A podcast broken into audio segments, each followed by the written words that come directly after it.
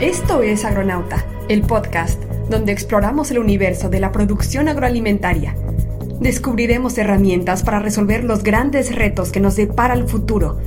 Agronegocios eficientes, agrotecnología con imaginación, autoproducción en comunidades interconectadas, un mundo que busca la soberanía alimentaria. Acompáñenos en este viaje a las inmensidades de la innovación agrícola. Bienvenidos al agroverso. Bienvenidos al agroverso. Bienvenidos al agroverso. Bienvenidos al agroverso. Bienvenidos a Agronauta, el podcast donde navegamos este inmenso universo llamado agricultura para traerle lo más vanguardista al productor agroalimentario. Mi nombre es Paula Rojas. Hola, yo soy Tonatiu Quiñones y tengo conmigo a mi Servidor y amigo Gabriel Furlong, muy bien sincronizado, ¿sí, sí, cada vez va mejorando más esto del de tema de utilizar y StreamYard, y creo que es bastante bueno, pero me da muchísimo gusto. Pues el día de hoy tenemos un gran invitado, como pueden haber visto, este, parece ser que este es un tema bastante interesante. Vamos a hablar de con Luis Eduardo González. Hola Luis Cepeda, ¿cómo estás? Bien, ¿qué tal? ¿Cómo están? Muy buenas tardes, días o algo así por acá. Perfecto. Pues muchas gracias. Eh, Luis Eduardo es presidente de la Unión Mexicana de Fabricantes de Formadores de Agroquímicos, AC, y es director eh, comercial de la empresa Dragón, que es un tema de, agroquímicos.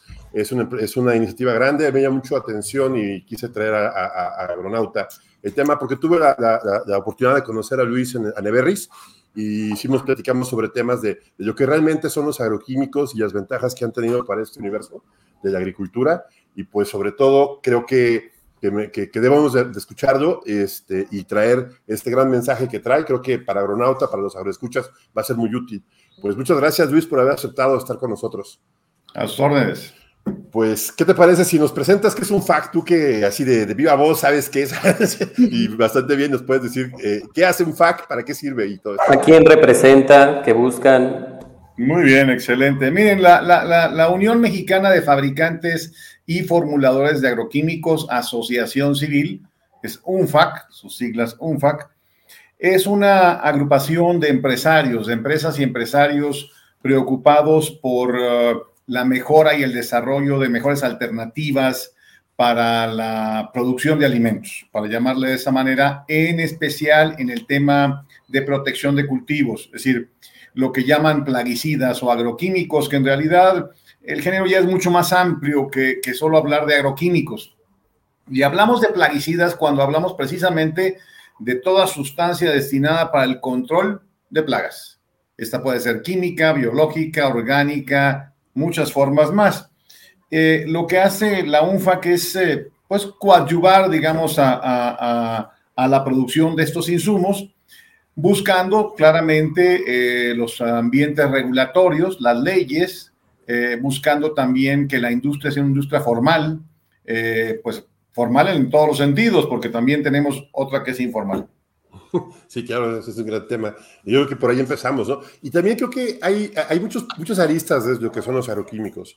Eh, muchas cosas que se han hecho bien, muchas que se han hecho mal y muchas cosas que debemos como avance porque al final de cuentas los agroquímicos pues son una tecnología, una tecnología que ha avanzado mucho con respecto al tiempo y creo que ya no es lo mismo en los años 60, 50 a como son ahora, ¿no? ¿Cómo, han avanzado los agroquímicos ahora? ¿Cómo ves tú ahorita eh, todo ese tema?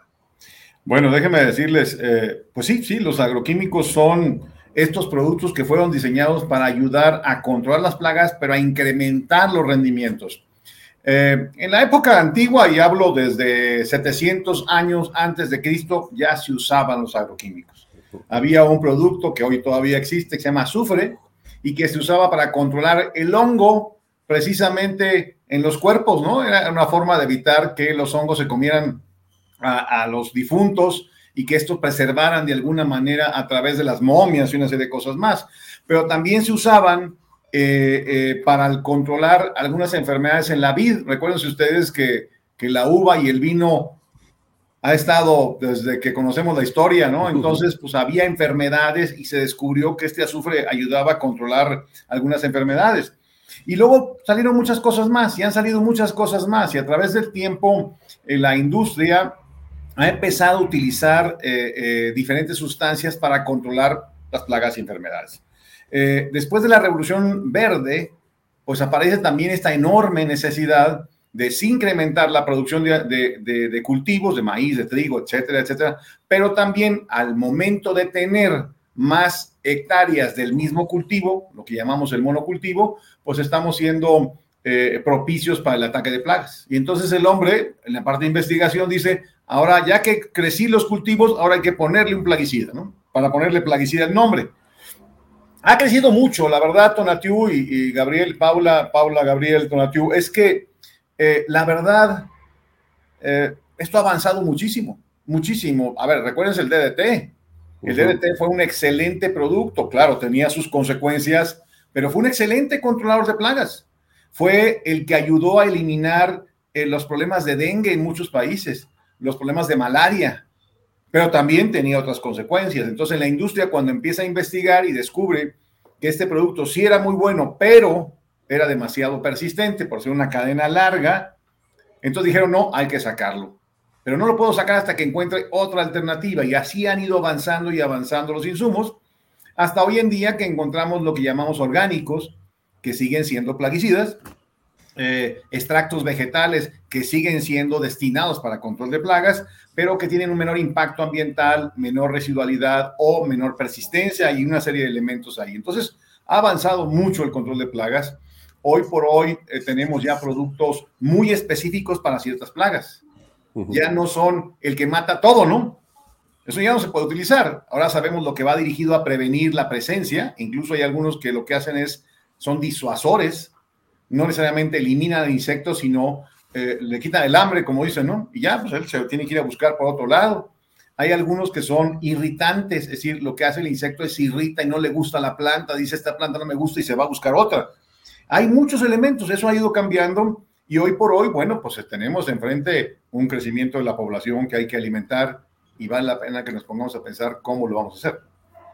Sí, mm, mira, em, Luis Eduardo, que desde el punto de vista de sostenibilidad, cuando hablamos de, productos eh, de síntesis química, lo que hemos, lo que hemos notado es que el efecto, como bien lo, nombrabas, es súper persistente en el suelo y eso no solamente en el suelo, sino en el ecosistema como tal. Y el hecho no solamente del uso de la molécula mm, de esta forma es la que ha afectado, sino también el mal uso de las moléculas, porque finalmente los, los insumos, si los usamos de manera responsable, puede que no afecten tanto. Bueno, e, eso entre comillas, pero vamos a dejarlo desde este punto de vista. Cuando nosotros eh, estamos usando los, los insumos en el cultivo, creo que una de las falencias más importantes que tenemos los productores cuando usamos esos, esos productos es que no seguimos las indicaciones y peor aún, no conocemos cuáles son las indicaciones de su uso. Entonces, frente a eso, ¿cómo ha venido la UNFAC trabajando eso, ese aspecto tan, tan importante en estos, en estos desarrollos? Qué bueno que lo ves así, Paula. Y de veras, déjame decirte que el criterio del uso de los productos es una enorme dificultad. Es decir, tenemos que educar y tenemos que seguir educando al campo en cualquier parte del mundo. Los agricultores son cada día más viejos, en algunos países son los más modernos porque ya los viejos se fueron, pero, pero el criterio puede ser que no son productos malos, son productos que usados de forma adecuada, en el momento adecuado, pueden ser una muy buena herramienta para el control de plagas y la prevención de plagas. ¿Y qué estamos haciendo en la UNFAC? Bueno, pues en la UNFAC tenemos un programa que se llama el programa PURA, que es el programa de uso responsable de agroquímicos. Y este programa lo que, lo que busca es, mediante charlas, eh, cursos, eh, talleres, mantener a la gente, a los agricultores, a los técnicos, a las tiendas de agroquímicos, pues en una capacitación constante para que hagan un uso adecuado de estos materiales. ¿Cómo? Bueno, pues el año pasado fuimos casi 20 mil capacitados. Entonces, en cada una de nuestras empresas de la Unión Mexicana, eh, buscamos la forma de estar capacitando. A ver, capacitamos en la seguridad y el manejo de plaguicidas, es decir, uso de equipo de protección, eh, el tipo de mascarillas, el tipo de, de, cubiertas, que algunas son escafandras, etcétera, etcétera. Capacitamos también en el qué es, incluso muchos agricultores no saben qué producto usar para el tipo de plaga. Tenemos que explicarles qué es un insecticida, qué es una acaricida, qué es un fungicida, todo esto para que entiendan que no son fumigos, que no se trata de vengo por un veneno para mi plaga. claro, y, fíjate que es uno de los factores que, que más se encuentra y, y es por eso te digo, es uno de los retos más importantes porque es más, nosotros como productores agrícolas ni siquiera reconocemos si es un insecto, si es un coleóptero, si es un, o sea, no sabemos si son, si son mariposas, si son defoliadores, si son chupadores, si lo que van a hacer es que son, confundimos claramente hongos con, con eh, plagas, bueno, plagas, con insectos, que son insectos, pero que se salieron del umbral y están afectando económicamente, por eso se llaman plagas, pero es uno de los factores que nosotros no estamos analizando y creo que es uno de los de, de las cosas que deberíamos estar analizando todo el tiempo y es que nosotros como productores, como clientes, tenemos la responsabilidad de saber qué es lo que está pasando en nuestro cultivo y qué deberíamos utilizar. Yo creo, perdón que te interrumpa, Pablo, y quiero aprovechar ese momento porque, eh, a ver, cuando te duele la cabeza, pues vas a la farmacia y compras una aspirina. Y válgame el anuncio, compras un analgésico, ¿ok? y, si te duele un poquito más, pues compras algo más fuerte. Y si, si eh, te irrita los ojos, pues vas y tomas unas gotas para los ojos. Está bien, muy bien. Pero cuando sientes dolores mucho más fuertes, ¿vas y compras un analgésico o vas a ver al doctor? El tema es que cuando vas a ver al doctor es que el doctor ya revisa integralmente todas las necesidades. Y a lo mejor no es un problema de dolor estomacal simple, es un problema mayor. Exacto. Y entonces vas a ver un especialista para que haga los análisis completos y te diga, tómate esto cada ocho horas, después esto, haz esto y haz lo otro. Ojalá no sea una cirugía o un tema mayor. Pero eso pasa en el campo. No vemos a los doctores en el campo. Queremos ir a la tienda y que nos recete el boticario lo que sabe. Y entonces no manejamos todo el paquete integral, que es dónde está mi cultivo, de qué tamaño, en qué etapa fenológica está, cuál es el umbral, acabas de mencionar un tema demasiado técnico para algunos, el umbral económico, es decir, cuando encuentro una catarinita, ¿quiere decir que hay que matarla? O me encuentro ciertas poblaciones de tipos de insectos que son capaces de devorar completamente. Si vemos en México el gusano cogollero y la gente en el gusano cogollero cuando ve cuatro o cinco caminando, inmediatamente aplica porque sabe que el problema está mucho mayor. ¿no? Pero no hacemos un análisis, no hacemos toda esa conciencia de lo que pasó. Imagínate lo siguiente. Eh, le ponemos una, una, cubierta vegetal que se llama invernadero, evitamos que entren las plagas, pero adentro le metemos una alta humedad relativa con alta temperatura. ¿Qué va a pasar? Pues vienen los hongos, ¿no? las enfermedades. O le ponemos alta intensidad lumínica y entonces provocamos lo que se llamaba la evapotranspiración, que significa que la planta transpire mucho y al transpirar mucho necesita más agua y si no le pones agua, pues va a tener un problema. Todo eso es un ambiente que puede ser como los doctores, que te hacen un análisis completo y ahí hay que trabajar mucho.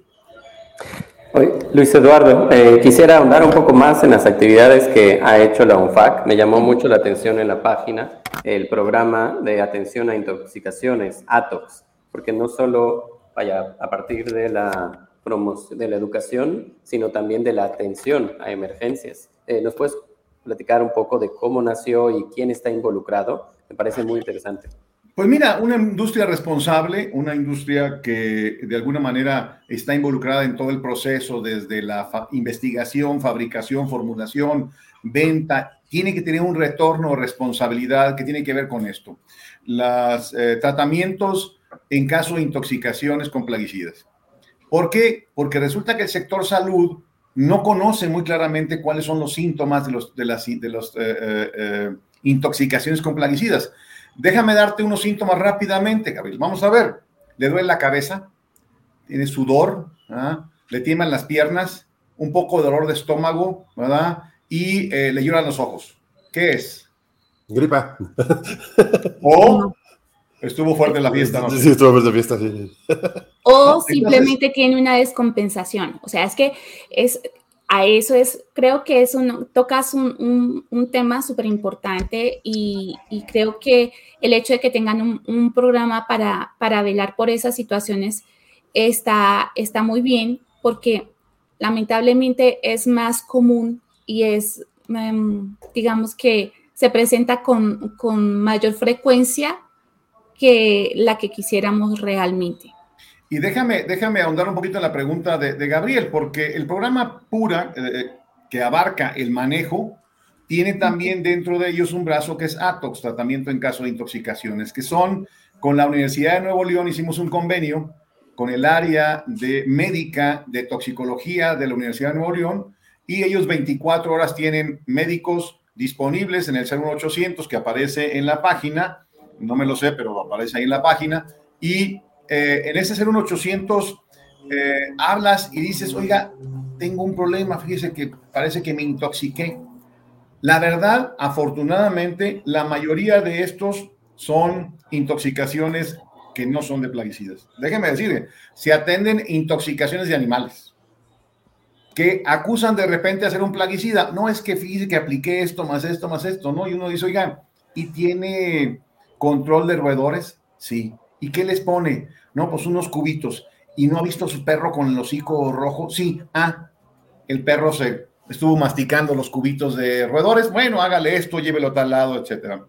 Afortunadamente, los temas humanos son menores, pero sí es importante porque eh, pues hay que estar ahí disponibles inmediatamente a, lo que se ofrezca. No importa eh, si es la mascota, si, si son adultos, si son menores, si no fue un plaguicida, si fue hasta un alimento. De todos modos, el servicio está ahí para, pues, para atenderlos de forma adecuada. Son especialistas en intoxicaciones, principalmente plaguicidas, pero conocen lo demás también.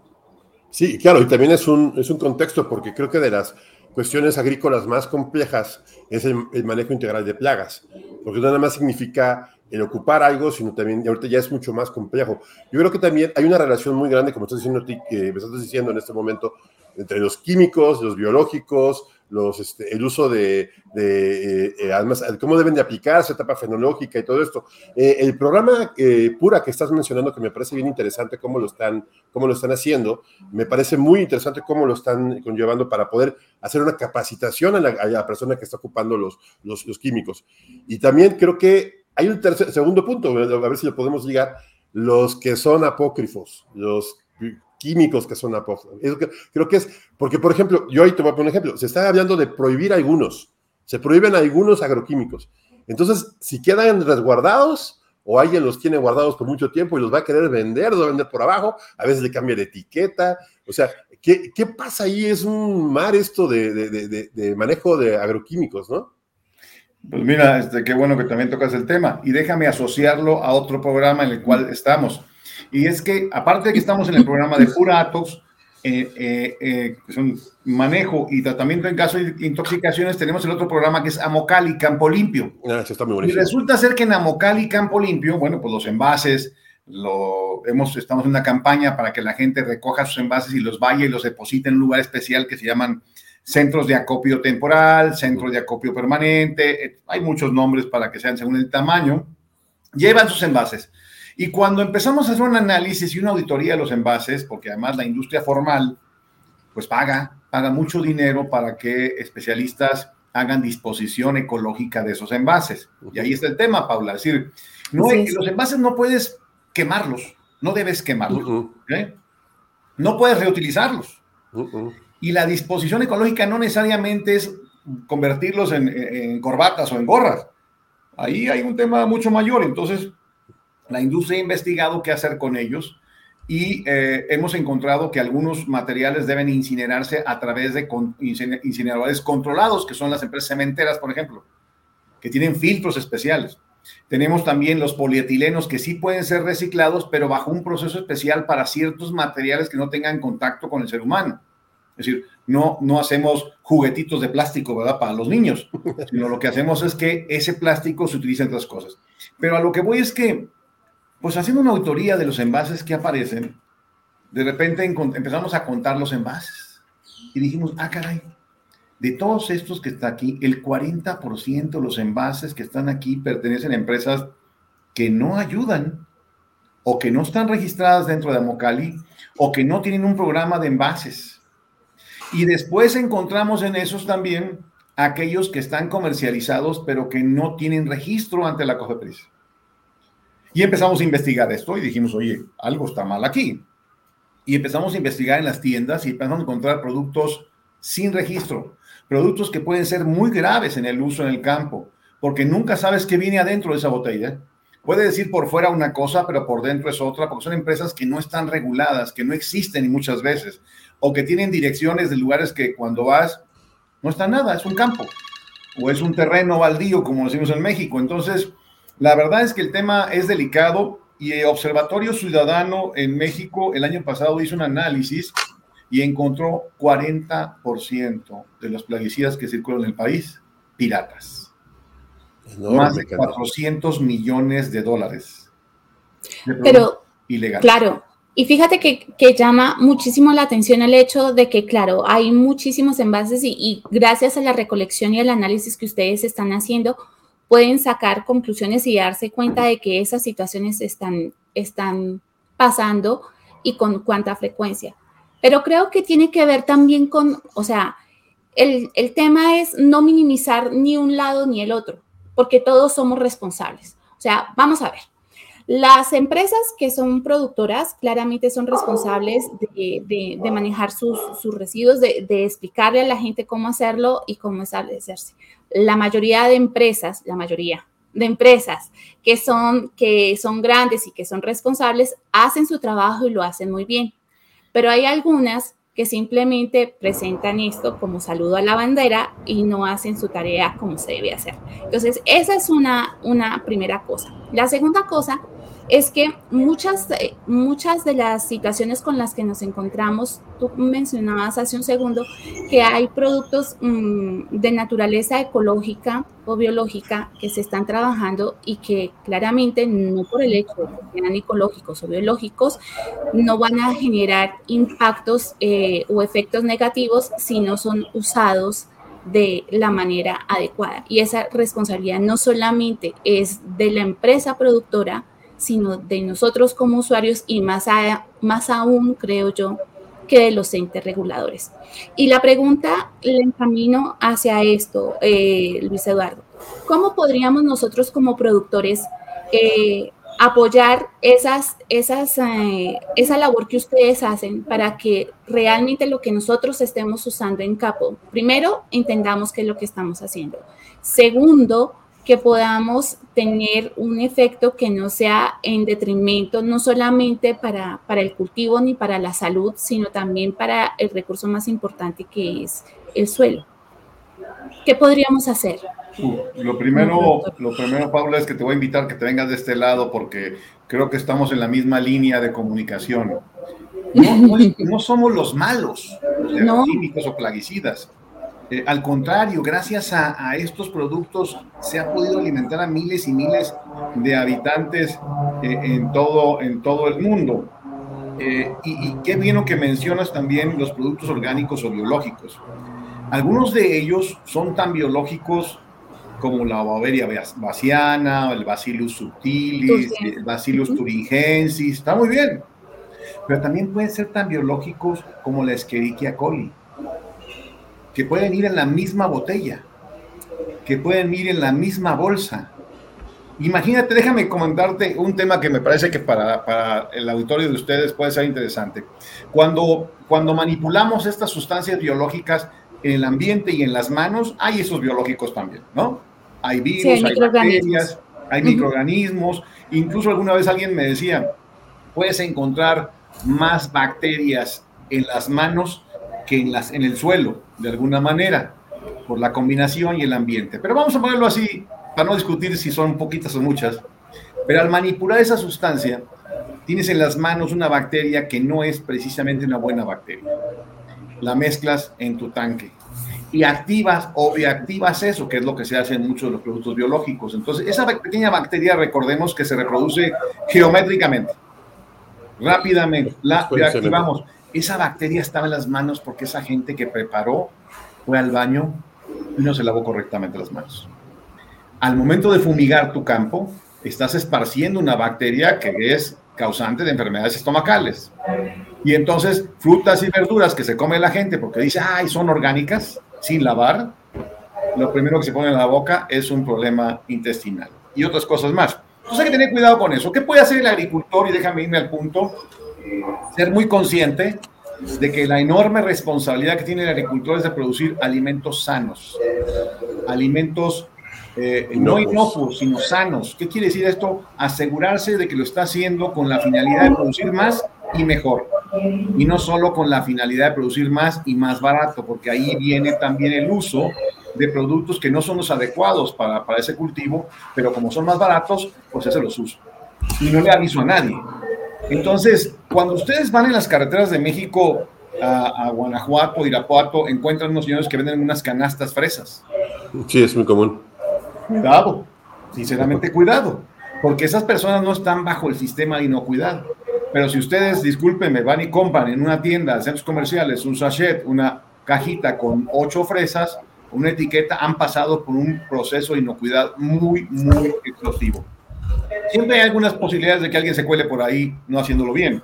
Entonces, el agricultor tiene que hacer conciencia de que cada día va a ser más vigilado, cada día va a ser más eh, eh, limitado si es que no lo hace correctamente. Yo creo que ahí hay una enorme responsabilidad también. Es un tema difícil, yo sé que es complicado y que Luis, es, eh, yo vi el esfuerzo que hacen ellos por, por ejemplo, el tema de Amocali. El tema de Amocali, yo, tengo, bueno, vamos a, tener un, vamos a tener un evento con ellos, pedir platicar con ellos, me parece muy interesante lo que están haciendo, porque están haciendo algo que la sociedad no está, no está, no está haciendo, porque realmente el que genera los residuos Exacto. no lo está respondiendo adecuadamente y, y termina haciéndolo una asociación en conjunto con, con, el, con el gobierno para poder cubrir este tema de, de Amocali, de, de, los residuos que son tan fuertes. Y sobre todo yo, por ejemplo, estoy aquí en Jalisco y sé que el tema de Río Santiago es todo un tema enorme y que quieren sanearlo y por más que intentan una estrategia no se puede. Además la productividad de, de las zonas es muy importante. Pero Luis, yo creo que aquí sí es, el presente es fuerte, pero ¿cómo ves tú el futuro de esto? ¿Qué tanto está cambiando? ¿Qué tanto, hacia dónde vamos con los agroquímicos? ¿Qué es lo que va a pasar en un futuro? Y quisiera yo agregar, Tona, si me permites, qué tecnologías se pueden aplicar en el futuro precisamente para eh, prevenir eh, y conservar la salud de, los, uh, de la gente. Bueno, vamos a sumar los dos, los dos temas, ¿no? La tecnología y, y, y, el futuro de la industria de agroquímicos lo llama. Yo lo llamaría la industria de protección de cultivos, porque abonando al comentario de Paula, la industria, los socios de la UNFAC también tienen productos biológicos, orgánicos, Exacto. químicos, de todos. O sea, la verdad es que uh -huh. no, no es que sean los de aquí, los de allá, no, no. Hay un paquete tecnológico que las empresas ofrecen para ir avanzando en las necesidades del agricultor. ¿Hacia dónde vamos en eso? Vamos hacia cada día productos más inocuos en el ambiente, más específicos en el control. Es decir, te podría decir, y haciendo un poquito de mofa, de repente vemos que el bicho tiene cuatro patas y una de esas patas es blanca, tenemos que sacar un producto que solo elimine los bichos de patas blancas. Punto, asunto arreglado. Y así no afectaríamos a las abejas o, o a los insectos benéficos o lo demás. Esa es una. Dos, por ejemplo, tenemos reguladores de crecimiento que lo que hacen es que le causan un efecto en el gusano, es solo para larvas, solo para ciertas larvas, no todas las larvas, pues las larvas se las comen las aves también, ¿no? Entonces es parte de la cadena alimenticia, pero ciertas larvas que están en densidad de población mucho mayor a las deseadas o a las existentes de forma natural, entonces las controlamos de ese momento, son reguladores de crecimiento. Sí. Lo que hacen es que el insecto se le quita el hambre, ya no se mueve, ya no hace daño al cultivo y llega un pájaro y se lo come y no pasa nada. Se comió un chicharrón de insecto este, en lugar de un insecto verde, ¿no? Para ponerlo en ese contexto. También hay productos que le llamamos eh, híbridos, que es como la sustancia química que tiene una muy buena acción, la combinas con una sustancia biológica para que juntos hagan un doble efecto, menos carga química y un mejor control. También tenemos productos completamente biológicos que requieren de un proceso de asimilación, etcétera, etcétera. También los hay. Pero hay otra cosa que se liga con esto, Gabriel, es que ahora tenemos indicadores fenológicos que nos dicen el momento de aplicación.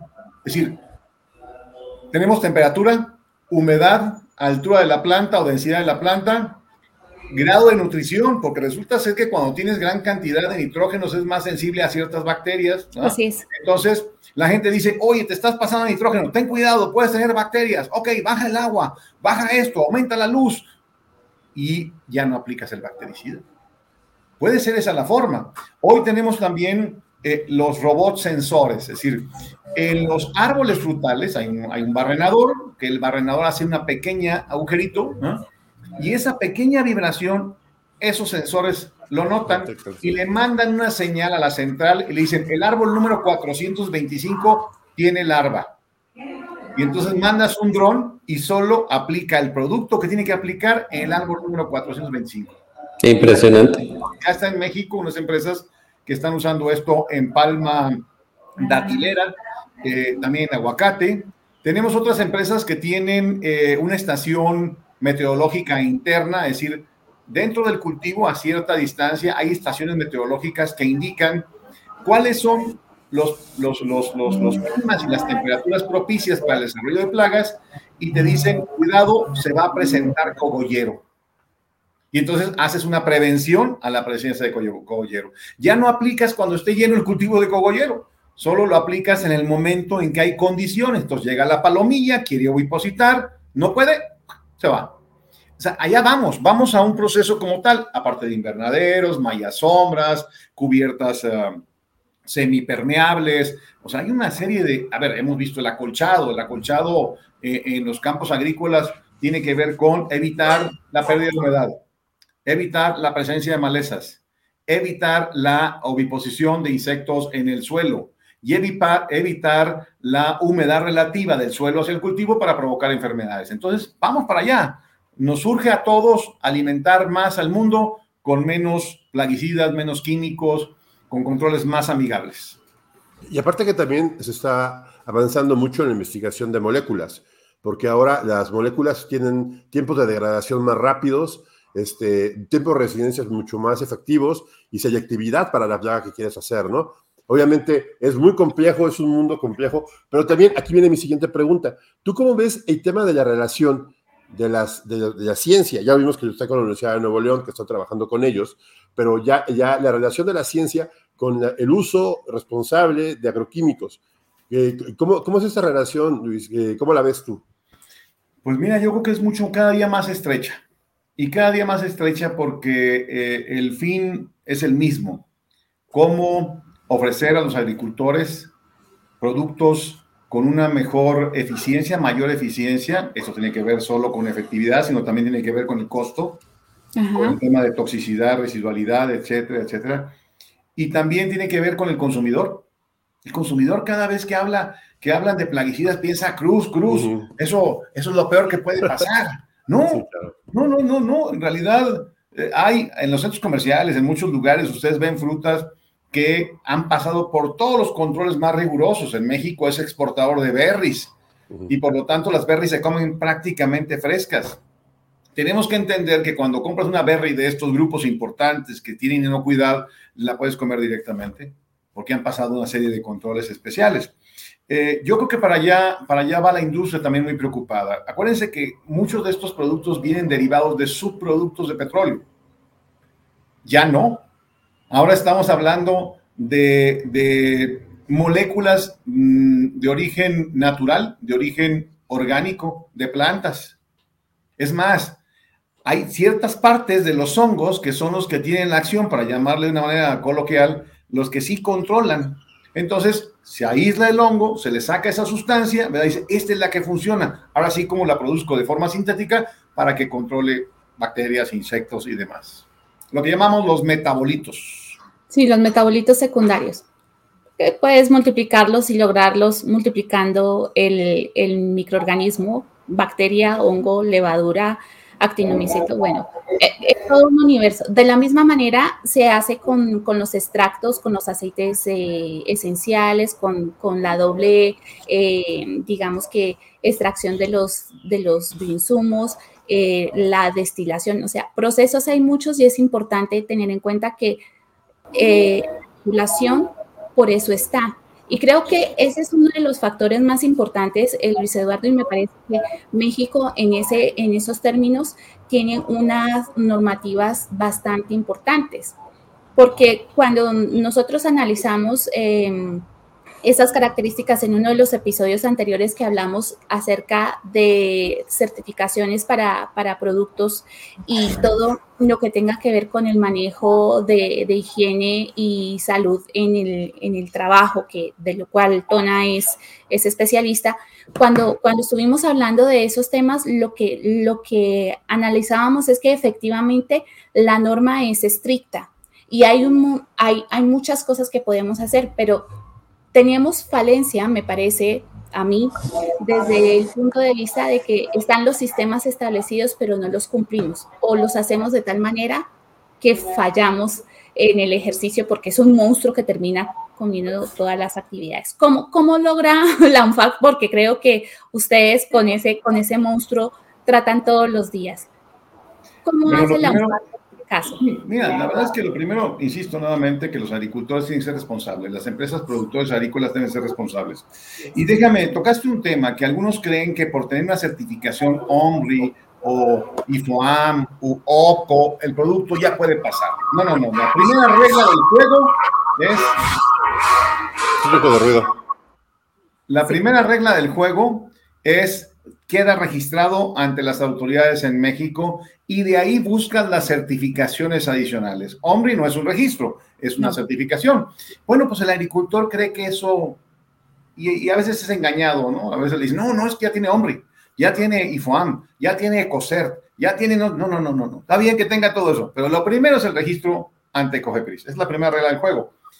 Eso es lo que estamos promoviendo estamos diciéndole a, las empresas agrícolas, vamos a poner un ejemplo, a PEAM, los productores de aguacate, pues ellos están muy preocupados porque han engañado a los agricultores diciéndole, este es orgánico.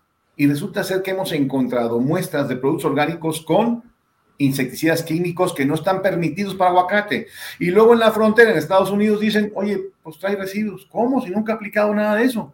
Cuando empiezan a, registrar, a hacer un, muestreo, la eh, trazabilidad.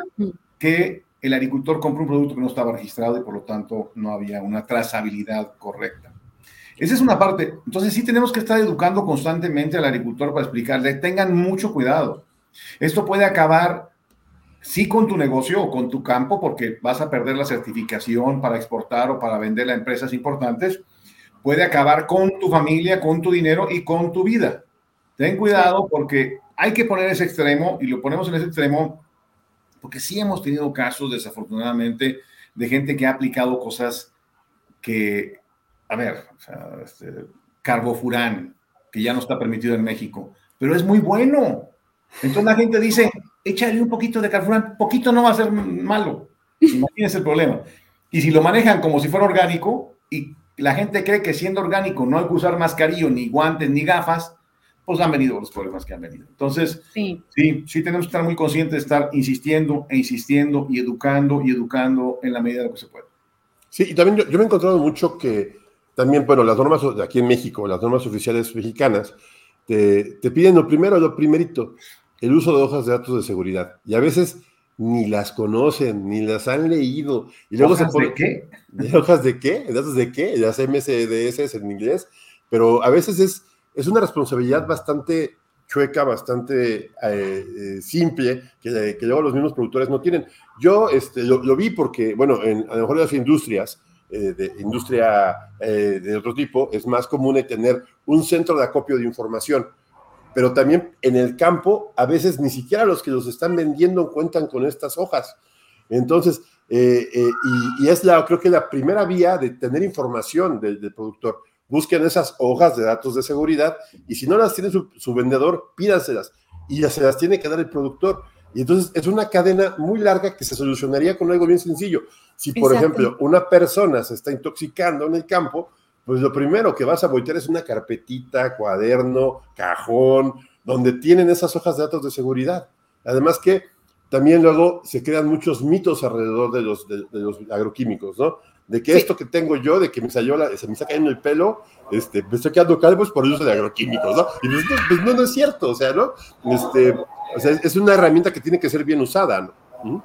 Hablando del buen uso, creo que los agroescuchas podrían interesarse en ver cuáles son las fuentes de conocimiento ah, para acercarse. Creo que los fabricantes, eh, en tu caso, la empresa Dragón, eh, provee de cursos o capacitación para que se aprenda a usar agroquímicos.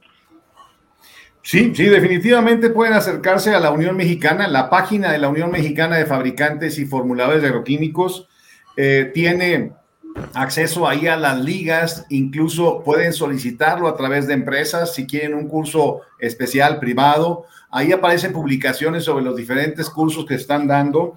Y eh, yo creo que también esto dice mucho del patrón, del patrón que sea un patrón responsable, que invite a todos sus trabajadores a tomar este curso anualmente. La Unión Mexicana de Fabricantes y Formuladores tiene eh, más o menos, genera 4.600 4.700. Ah, mira, ahí está la página, qué bueno, muchas gracias. Luego no se le olvidan los números ahí. Pero eh, más o menos 4.700 empleos directos y más de 15.000, 18.000 empleos indirectos. Pero déjeme decirle, tiene más de 700 ingenieros agrónomos en todo el país. Así es que de esa manera pudiéramos ayudar también hasta con el equipo técnico de las empresas. Y lo acabas de decir bien, Tonatiu, Chequen la página web de la empresa que les surte el producto, de la marca del producto. Si no tiene, exíjanlo. Ahí debe estar las hojas de seguridad, debe estar las especificaciones técnicas y la etiqueta para que la tengan siempre a la mano. Y si esa página web no lo tiene, no le compren esa empresa. Búsquense empresas que sí estén formalmente constituidas. Creo que es la base más importante. Pues Luis, yo creo que llegó el momento de darte muchísimas las gracias. La verdad, eh, Llevo mucho tiempo esperando platicar contigo. Sé que eres un tema ríspido, grande, que requiere muchas aristas y, a mí me da mucho, mucho, te agradezco muchísimo porque eh, aquí somos así, queremos aprender y agarrar el tema como debe de ser. Nos, nos, enseñaste qué es lo que hace un FAC y se lo ponemos a disposición a los agroescuchas. Se me hace muy interesante. Yo creo que es un tema grande y si ahí tenemos alguna duda, te llamaremos en el futuro. Muchísimas gracias por tu tiempo. Yo sé que eres una persona muy ocupada. Paula, eh, Gabo. Pedirte que nos compartas los datos eh, para que los agroescuches se acerquen vía redes sociales con la UNFAC, contigo, si tienen preguntas de seguimiento, ¿en dónde te pueden encontrar? Bueno, pues mira, la verdad es que eh, este, a través de la página web, ahí tienen la liga de contacto. lo, quiero hacer así porque ahí aparece una persona que todo el tiempo está contestando y respondiendo me van a encontrar difícilmente a mí directo, ¿ah? este, por eso, porque ellos pues me mandan a mí la información, esto va para esto va para Cuba, y esto va para acá. Entonces, qué bueno que lo hacen así, de lo contrario estaría uno resolviendo problemas hasta de jardinería. Y, vaya, y vaya que me han llegado algunas notas de jardinería muy interesantes, cómo eliminar eh, problemas de plagas en, las plantitas de la casa. Pero bueno, la verdad es que les agradezco muchísimo eh, eh, esta oportunidad. Estamos a sus órdenes en la UNFAC personalmente, cuando gusten verdaderamente qué bueno que hay estos programas que son así abiertos, claros, sin ideología, con la ciencia primero enfrente. Ok, muchísimas gracias, Luis. Paula. Pues Luis Eduardo, muchísimas gracias, de verdad, gracias por tu tiempo, gracias por compartir toda tu experiencia, tu conocimiento y sobre todo compartir esta información con los agroescuchas, que ya sea en, en México, Colombia, donde nos estén escuchando, esa información es un, es súper clave para que nuestros proyectos agrícolas y pecuarios tengan un buen, un buen desarrollo y que de verdad seamos productores responsables y nuestros productos y proyectos sean sostenibles. Así que de verdad, Luis Eduardo, muchísimas gracias. Gracias a todos los agroescuchas. Recuerden regalarnos cinco estrellas en, el, en Spotify o en la plataforma donde nos escuchen para que podamos llegar a más personas. Y si este, esta información consideras que le sirve a alguien más, compártela y de esa manera podemos llegar a ser más sostenibles. Así que muchísimas gracias a todos, gracias por su tiempo y bueno, nos veremos en el siguiente eh, episodio. Muchas gracias, Luis. Muchísimas gracias por tu tiempo. Gracias, gracias de verdad, de corazón. Hasta luego. Muchas gracias a todos. Gracias. Bye. Bye.